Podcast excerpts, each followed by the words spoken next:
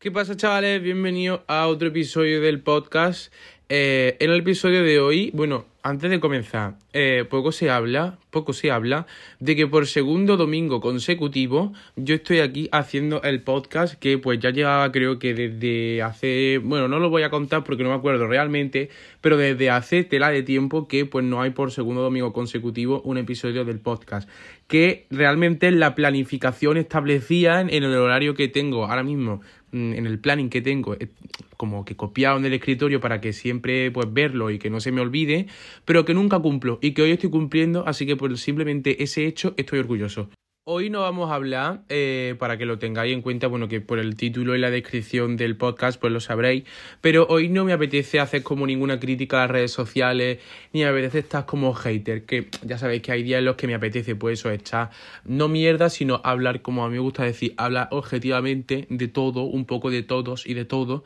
pero hoy no me apetece hacer eso, básicamente porque el último episodio del podcast, que si no lo había escuchado, es full eso, y pues me apetece como que relajarme un poco está como relajadito.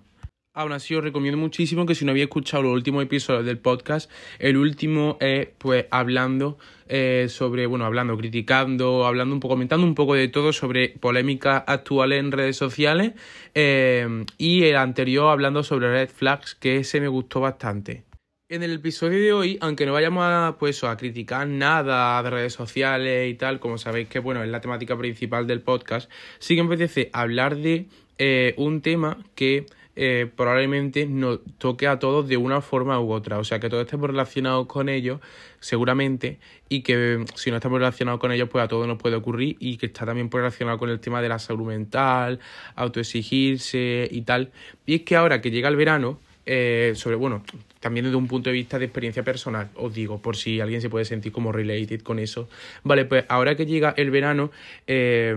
los que estáis, tan, bueno, tanto los que estáis en colegio como en instituto, bachillerato y yo que estoy en universidad, pues estamos en la etapa esta de los últimos exámenes, eh, las notas finales, los trabajos finales, la gente que tenga trabajo de fin de grado, pues trabajo de fin de grado, prácticas, etcétera, como todo lo importante, todo lo tocho para justo antes de culminar el curso. Y que pues todo eso, como, bueno, yo considero que todo eso unido a la fatiga de estar ya nueve meses de clase, más las ganas del verano, que son unas ganas pues que nunca cesan. Si escucháis algo de fondo como tirándose un peo es mi ambientador que es automático y cada no sé cuánto intervalo de tiempo salta solo. Que eso, lo que decía, las ganas de verano, la desesperación, eh, en mi caso, de aquí mi ciudad en Córdoba, las fiestas, que son las fiestas de la, o sea, la feria, los patios, las cruces, eh, todos los fines de semana y cosas así, pues como que es precisamente un ambiente que no te incita a estudiar, ni te incita a darlo todo al máximo,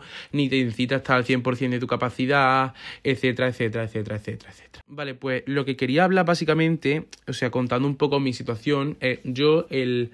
Eh, digamos que más o menos hace un año, como por mayo del año pasado, sí, el último cuatrimestre también de universidad, tuve una época un poco como rara por la sencilla razón de que eh,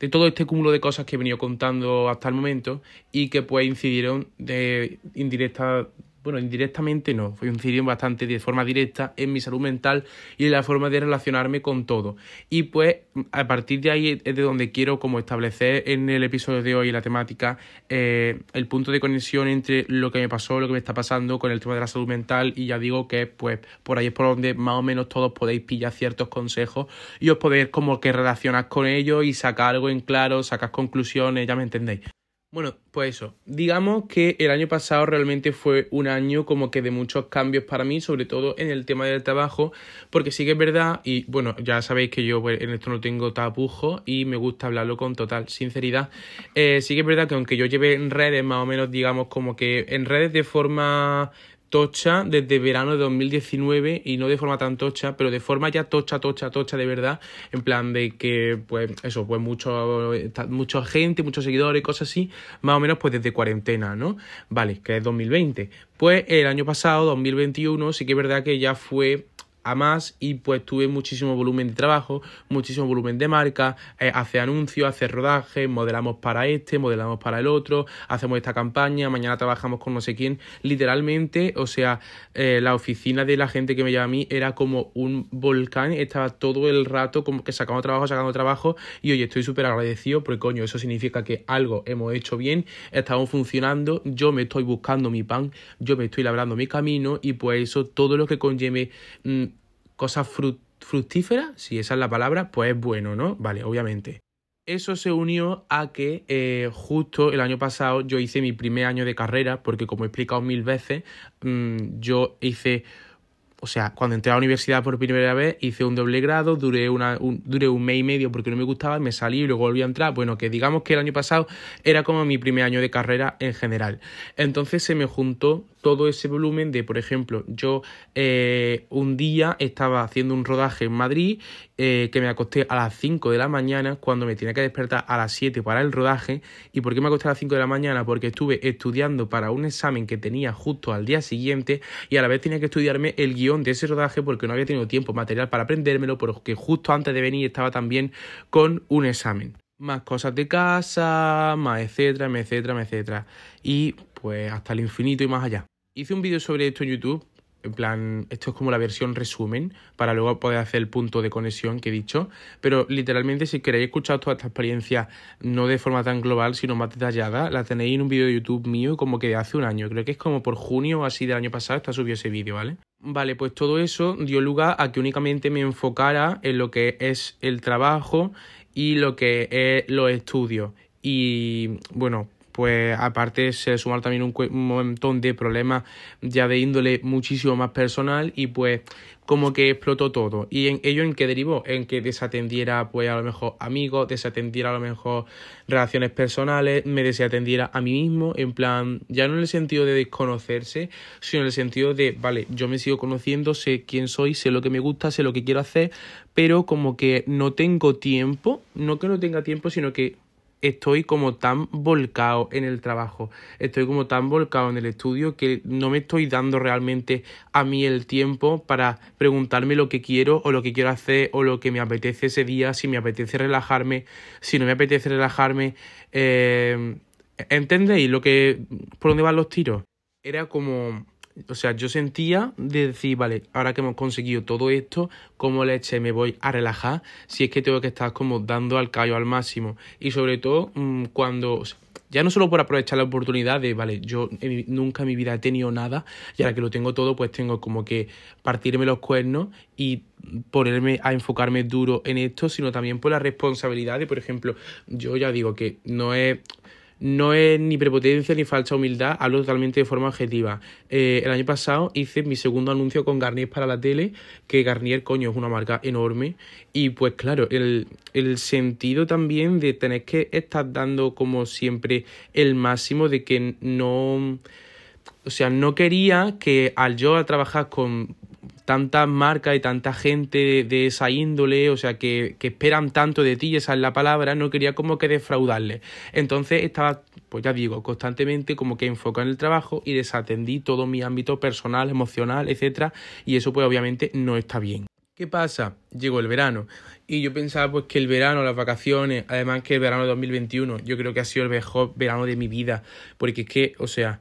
he estado en total una semana en mi casa, una semana y media, y porque tuve COVID que eso no es indicador de que haya sido un mejor o peor verano, me refiero en el sentido de que estuve constantemente viajando, viendo amigos, viendo gente y haciendo cosas. Vale, pues yo pensaba que eso tú lo curarías, pero realmente no. O sea, cuando tenéis un problema, ya no solamente lo que estoy contando, sino cualquier tipo de problema, no vayáis a pensar nunca que por el hecho de, vale, pues me voy a distraer y por el simple hecho de estar distraído, ese problema, cuando deje de estar distraído, desaparece. No, ese problema es como si lo hubieses tapado con una manta y justo cuando dejas de estar distraído, quitas la manta y ese problema vuelve a estar ahí, te vuelve como que a atacar de la misma manera, incluso yo creo que más porque claro, durante este tiempo que has estado distraído, durante este tiempo de euforia que te la has estado pasando bien, eh, mm, pensabas que eso no iba a volver a ocurrir y claro, cuando vuelve te pilla por sorpresa y te pilla con las defensas bajas, no sabes cómo actúa ante ellos y vuelves a recaer, yo creo que incluso en peor medida. Entonces, pues claro, ya llegó la universidad otra vez después de verano, eh, volvieron a aparecer los mismos problemas, en el sentido, es que realmente no son como problemas en realidad, sino eh, una sensación de que has dejado de hacer las cosas que te gustan, de que has perdido como tu esencia en un sentido, o sea, como que yo sigo sabiendo quién soy, yo sigo sabiendo lo que me gusta, pero no sé cómo dar el paso para volver a hacer lo que me gusta, ni sé cómo dar el paso para mm, poder volver a encontrarme en ese sentido. Creo que sabía a lo que me refiero si alguna vez ha pasado esto. Y pues claro, yo ese tiempo de reencuentro conmigo mismo realmente no lo tenía, porque ya digo, vuelta a empezar la universidad, eh, vuelta a tener los exámenes, vuelta a los agobios y bueno, pues ya situaciones en casa de índole X que pues han hecho que yo al final pues ella decidió como que mudarme solo. Ojo, no por los problemas en casa, sino por, por mi salud mental y por mi bienestar en general. Y aquí es donde viene el punto de conexión con el tema de la salud mental y todo, porque eh, durante esta etapa de enero, ya estaba hablando de este año 2022, que tuve la época de exámenes, pues yo consideré realmente pues ir al, al psicólogo, o sea, buscar ayuda en el sentido de, vale, sí, no tengo realmente un problema, pero sí que es verdad que pues coño, todo lo que he venido contando durante estos 11 minutos de podcast que llevamos ya, después me apetece saber qué me pasa y cómo volver como a reencontrar el camino, por así decirlo. Y eh, todo ello, bueno, hablando de las conclusiones que yo he sacado en terapia y tal, que son cosas personales, pero bueno, por si puedo ayudar a alguien, pues por lo que les quiero contar en este episodio, están, o sea, tienen su raíz todo este tipo de cosas, sobre todo de eso de no sentirte bien conmigo mismo, sentir que has perdido el foco, etcétera, con problemas de autoestima y sobre todo también autoexigencia se puede ser autoexigente con todo. Es decir, yo quiero eh, hacer un trabajo sobre la Coca-Cola, por ejemplo. No me están pagando por mencionar Coca-Cola en este podcast, ¿vale? Por si alguien piensa que sí. Yo quiero hacer un PowerPoint sobre la Coca-Cola, un trabajo sobre la Coca-Cola. Y me quiero esforzar en hacerlo bien y en hacerlo guay y en hacerlo lo mejor posible. Y realmente, si ese es tu, tu objetivo, pues vea por ello, lógicamente, ¿no? Pero lo que no se puede hacer es autoexigirse hasta el punto de lo que me pasaba a mí, de hago un trabajo que está mm, perfectamente bien hecho, porque mi objetivo a la hora de hacer este trabajo o de estudio, un examen, lo que sea, que se puede aplicar para todo, de lo hago al máximo porque mi objetivo era pues dar el máximo en ello y hacerlo súper bien, ha quedado súper bien, pero por mi autoexigencia inmediatamente empiezo a sacarle defectos y esto pues lo he hecho mal, esto podría haberlo hecho mejor, esto lo he hecho como el culo, esto lo he hecho rematadamente mal y al final acabas tirando por tierra y desechando y quitando y borrando un trabajo que está bien hecho por tu autoexigencia y pues por tu ansia de eh, esa perfección, de ese perfeccionismo que realmente no existe. O sea, como que la excelencia realmente en sí no existe porque siempre eh, hay matices. Y eso me ha llevado como una frustración conmigo mismo en el sentido de decir que es algo que todavía estoy interiorizando y estoy intentando aprender porque yo decía, vale, mm, una cosa que yo, me, bueno, me hablaba la psicóloga era, vale, pero Fabio, porque a ti no te permite defectos, porque a ti no te permite fallos, porque a ti no te permite como que descarrilar un poco del camino, que es algo que es súper sano, porque, o sea,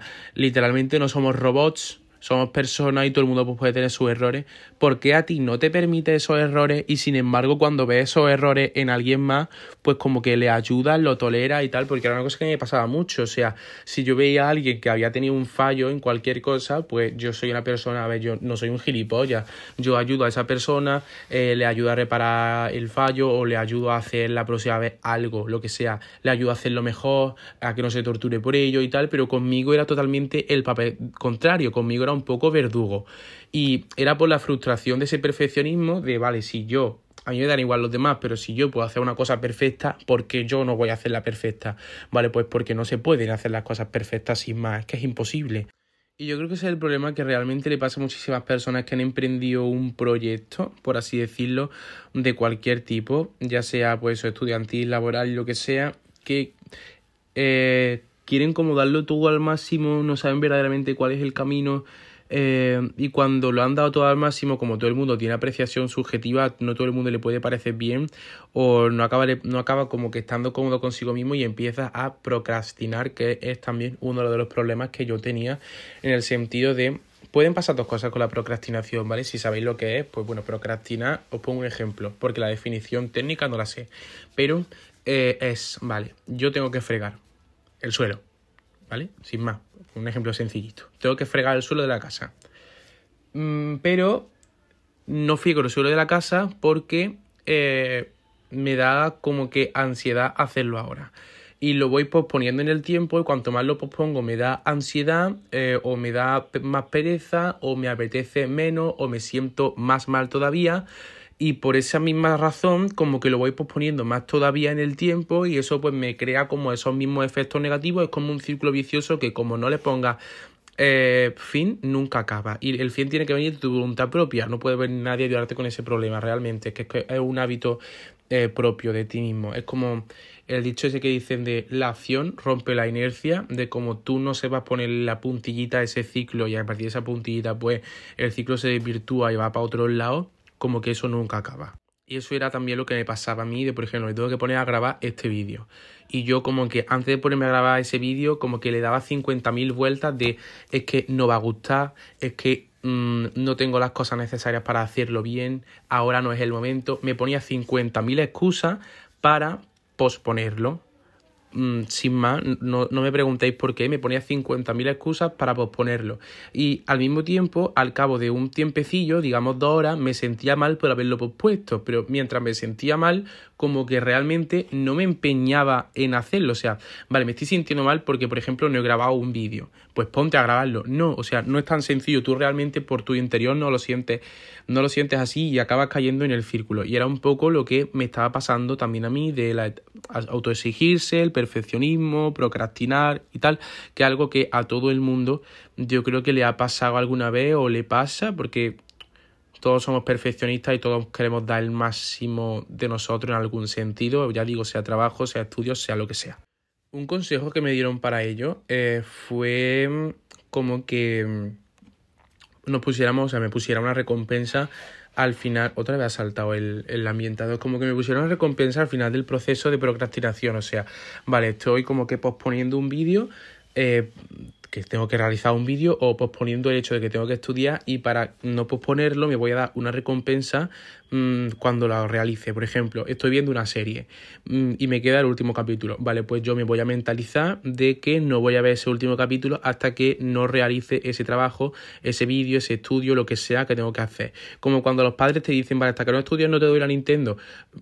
Eh, o sea, es literalmente así. Y sobre todo para la autoexigencia, el perfeccionismo, no sé si alguna vez os habrá pasado también que os llegáis como a criticar a vosotros mismos en el sentido de, vale, pues no has hecho esto, eres una mierda, eh, no has hecho esto, eres un vago, cosas así. Vale, pues eh, es algo que a mí también me pasaba, o sea, teníamos...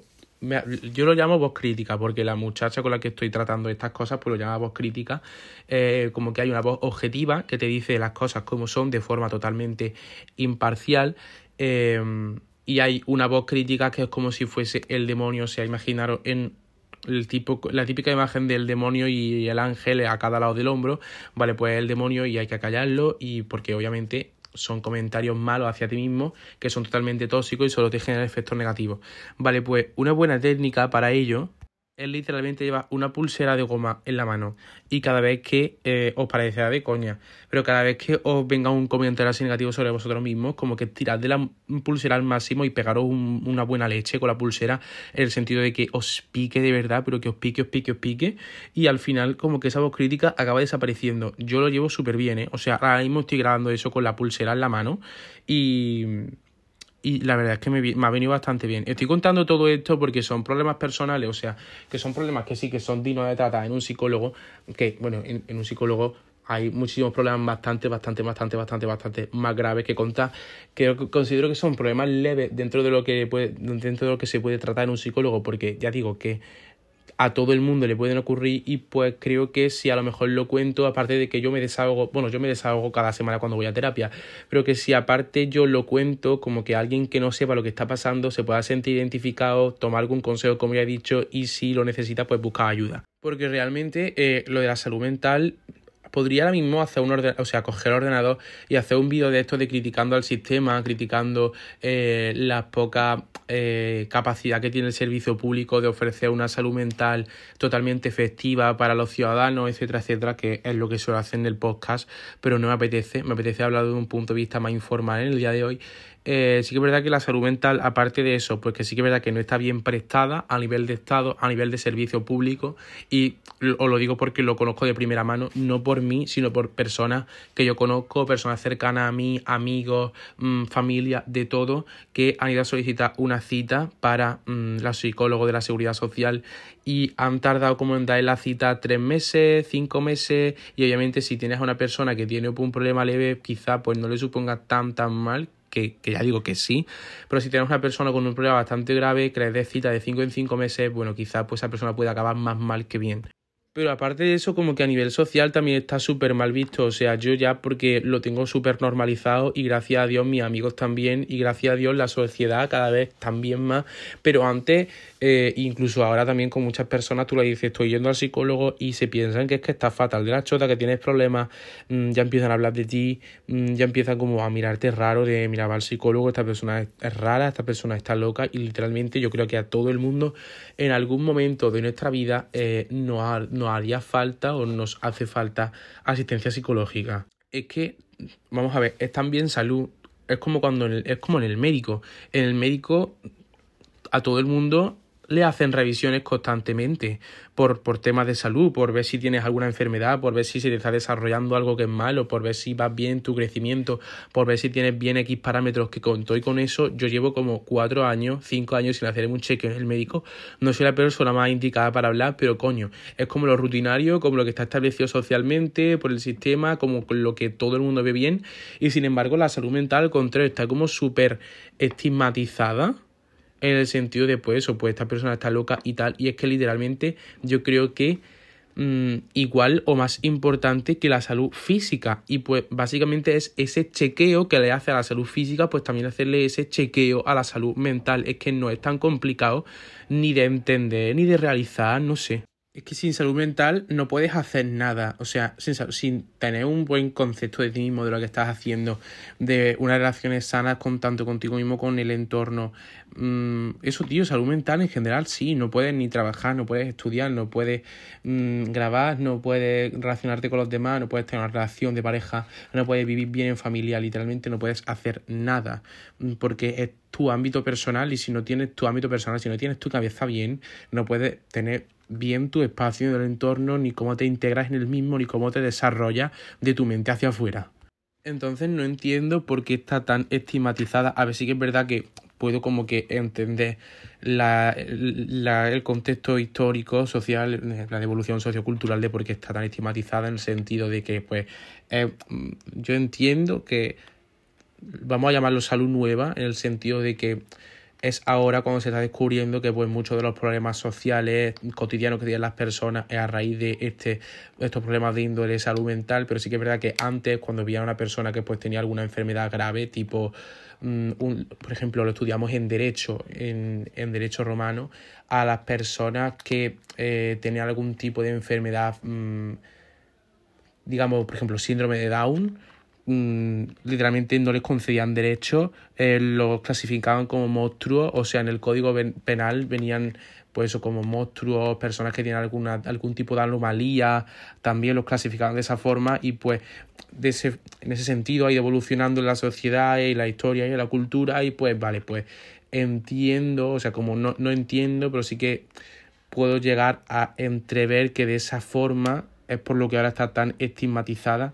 pero literalmente ahora que se tienen tanto avance, y tantos conocimientos nuevos y cada vez socialmente se acepta más, no entiendo por qué sigue estigmatizada y no entiendo por qué sigue sin haber un plan efectivo de salud mental pública para todo el mundo. Pero porque, bueno, pero no, sino porque es verdad que muchísima gente no va al psicólogo por lo mismo, por porque no sabe que realmente tiene un problema mm, de raíz psicológica, o porque no quiere que la gente hable mal, o porque considera que es una tontería, porque no se lo tome en serio, que es algo que también ocurre muchas veces, el que no nos tomamos en serio que una persona puede estar teniendo algún tipo de condición mental que no le permite desarrollarse al 100% y lo tomamos por tonto, lo tomamos por loco, lo tomamos por mm, cualquier cosa mala eh, sino también porque muchísima gente, o sea, que no puede acceder a esta salud,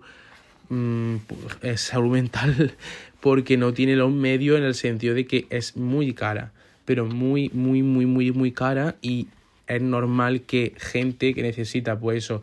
mm, citas constantes todas las semanas o X veces al mes, pues no tenga los medios para permitírselo, para poder pagarlo y algo que pues a nivel de Estado mm, se debería de ofrecer y a nivel de sociedad como que deberíamos de conseguir entre todos. Por eso mi consejo en el episodio de hoy realmente es eso, que si tenéis algún problema o si lo estáis pasando mal, por mínimamente que sea, que busquéis ayuda, aunque ya digo que sí que es verdad que puede acceder a esta ayuda en los tiempos en los que estamos, por desgracia, es difícil, pero que lo intentéis hablar con alguien que sepa de esto, que busquéis medios, busquéis alternativas, mm, porque las hay, aunque sean pocas realmente las hay, y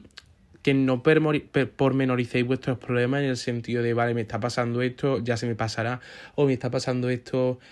si hago cualquier cosa se me va a ir, o no, porque realmente son eso, pues temas de salud verdaderamente, y que pues como que no los trate, o sea, si no los trata realmente van a seguir ahí, se van haciendo bolas y luego puede degenerar en algo peor y incidir e incidir en tu entorno en el sentido de que muchas veces repetimos patrones, repetimos conductas que aprendemos de la gente con la que nos relacionamos y pues obviamente podemos también acabar causándole un daño no solamente a nosotros mismos sino también a los demás. Entonces yo soy partidario de que a la mínima cosa que te pase o que te esté ocurriendo te esté afectando, que la tratéis y así os lo quitáis de encima. Es como si tienes